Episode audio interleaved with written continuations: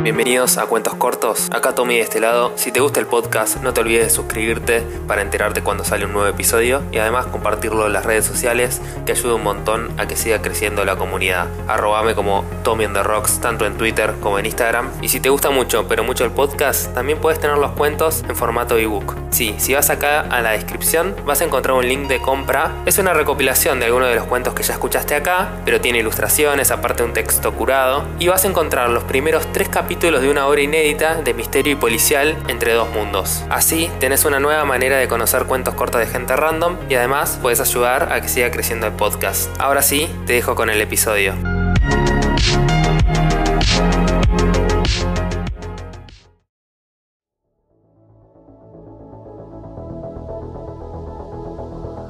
Sweet Valley, parte 2. Los cuatro símbolos.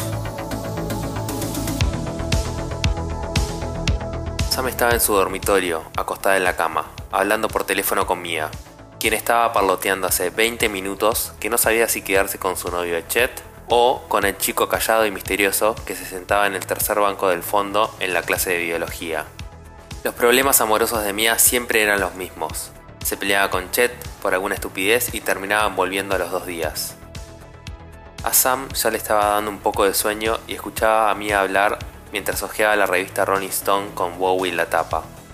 Chet es un imbécil, le hablo y se pone los auriculares. Además, cuando le pregunto algo, me responde todo que sí. Mia hablaba sin parar mientras Sam pensaba que debería ser una especie de superpoder hablar tanto sin casi respirar. ¿No estás de acuerdo, Sam? preguntó Mia. Sam no había escuchado una palabra de lo que había dicho, se había distraído mirando las fotos de Bowie en la revista. Eh, sí, claro, es decir, vos y Chet, en el fondo, él te ama, dijo Sam tratando de contestar de forma automática. Sabes que tenés razón, siempre das los mejores consejos, Sam. ¿Qué haría yo sin vos? dijo Mia con su voz chillona. Digamos que me debes un helado y estamos a mano, dijo Sam sonriendo. ¿Qué hora es? preguntó al aire mientras estiraba un extremo del chicle con una mano y sostenía el otro extremo con la boca.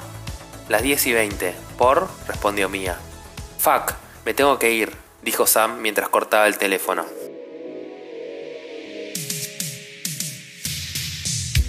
Se puso el buzo negro con capucha, la campera de corderoy marrón y mientras bajaba las escaleras corriendo se puso las zapatillas.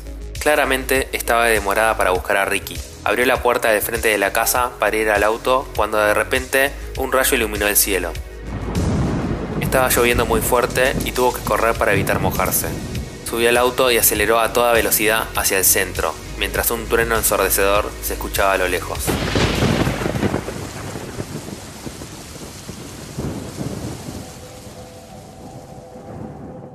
Ricky atravesó el hueco de la pared y de repente se le apagó la linterna. En la confusión se tropezó con el borde del hueco y cayó al piso. Había un tramo bastante largo desde el hueco al piso, por lo que era imposible volver a subir a menos que se tuviera una cuerda o una escalera. Trató de golpear la linterna con todas sus fuerzas para ver si se encendía. Era la vieja linterna de su padre, que siempre tenía un problema con el contacto de las pilas, pero esta vez no volvió a encender. Alfie. Ricky pegó un grito asustado. Lo rodeaba una oscuridad impenetrable. Estaba muerto de miedo y su respiración se aceleraba cada vez más. Alfie, ¿dónde estás? dijo aún más fuerte, casi a punto de quedarse afónico. De repente, una mano lo sujetó del cuello de la remera. Ricky pegó un chillido. Ricky, soy yo, dijo Alfie hablando casi en un susurro. Silencio. Y encendió su linterna. La cueva se iluminó Ricky pudo ver un corredor que se dirigía hacia abajo, donde había unos escalones muy erosionados por el tiempo. Alfie lo ayudó a ponerse de pie y empezó a caminar por el corredor bajando las escaleras. No vas a creer lo que encontré, dijo Alfie de forma misteriosa.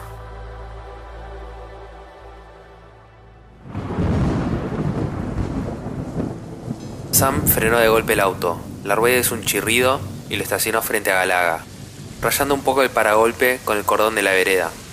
Fuck, lo único que me faltaba, dijo Sam al aire.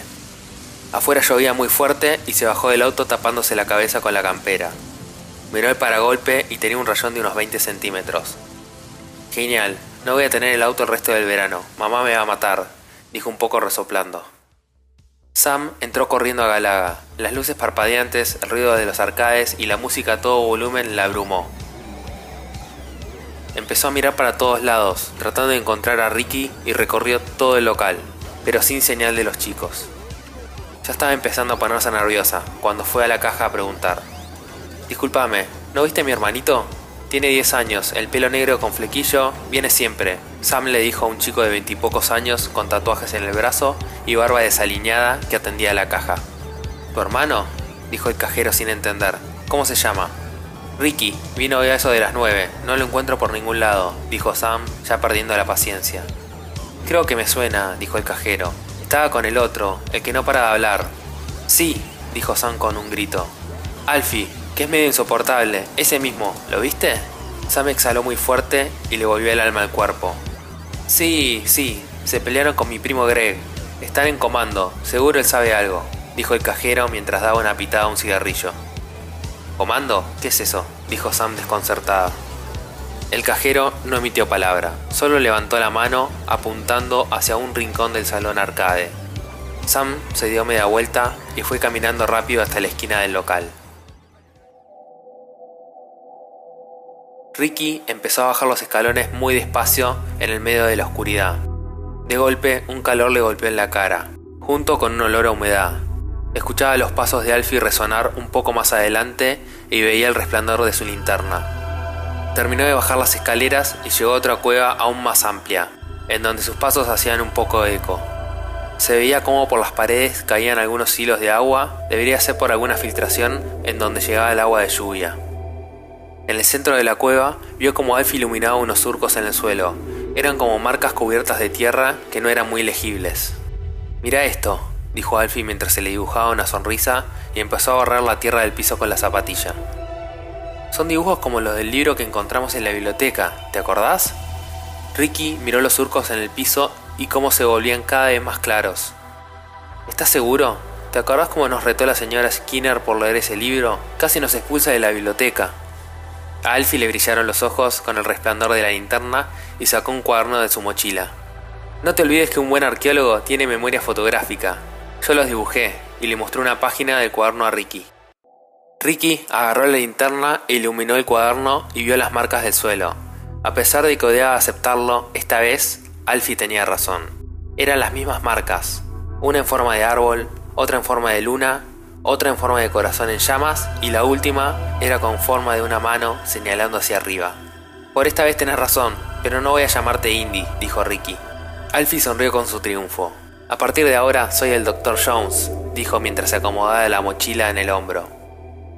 Alfie iluminó el resto de la cueva. Tenía techos muy altos en donde se veían como manchas de hollín en el techo, como si alguien hubiera encendido una hoguera en esa misma cueva. Siguió iluminando y a los costados se veían cuatro marcos de puertas, cada uno en una dirección opuesta a la otra. Ricky pegó un grito. Alfie, mira ahí, dijo señalando arriba de la puerta. Es un árbol. Alfie iluminó arriba de la puerta y había unas marcas en la piedra con la figura de un árbol. Es uno de los símbolos, gritó Alfie, e inmediatamente iluminó por encima de cada puerta y vio que cada una tenía un símbolo. La luna, el corazón en llamas y la mano señalando, gritó Ricky. Es una especie de acertijo, y se quedó pensativo. Ahora que veo bien los símbolos, dijo Ricky, ¿no te hacen acordar a algo? Recuerdo haberlos visto en otro lado. Alfie se quedó pensativo. El libro de la biblioteca era sobre la historia de Sweet Valley y las leyendas locales. Unas marcas muy parecidas se habían visto en algunas paredes de la ciudad y en algunos árboles del bosque. También en Halloween mi hermano nos asustaba con esas historias de la bruja blanca, Alfie se puso pálido, recordando que estaban perdidos en el medio del bosque en la mitad de la noche. Ricky empezó a temblar y abrió muy grande los ojos. Alfie, tenemos que volver a casa. Sam nos debe estar buscando y nosotros estamos acá perdidos. Tranquilo, Ricky, somos exploradores, dijo Alfie. No hay forma de salir por donde vinimos, y ya llegamos hasta acá. Ninguna bruja nos va a detener. Alfie sacó su espada de madera que llevaba colgada de su mochila y envalentonado salió corriendo por una de las puertas. Ricky se paró de golpe y sintió cómo le dolía la rodilla de nuevo. Alfie, no, gritó mientras salía corriendo detrás de su amigo, cuando de repente una pila de piedra se desplomó enfrente al marco de la puerta antes que pueda cruzarla. Se había derrumbado la pared frente a sus ojos. Ricky cayó al suelo del susto y pegó un grito. Solo podía escuchar el latido de su corazón agitado mientras la cueva quedaba en completa oscuridad.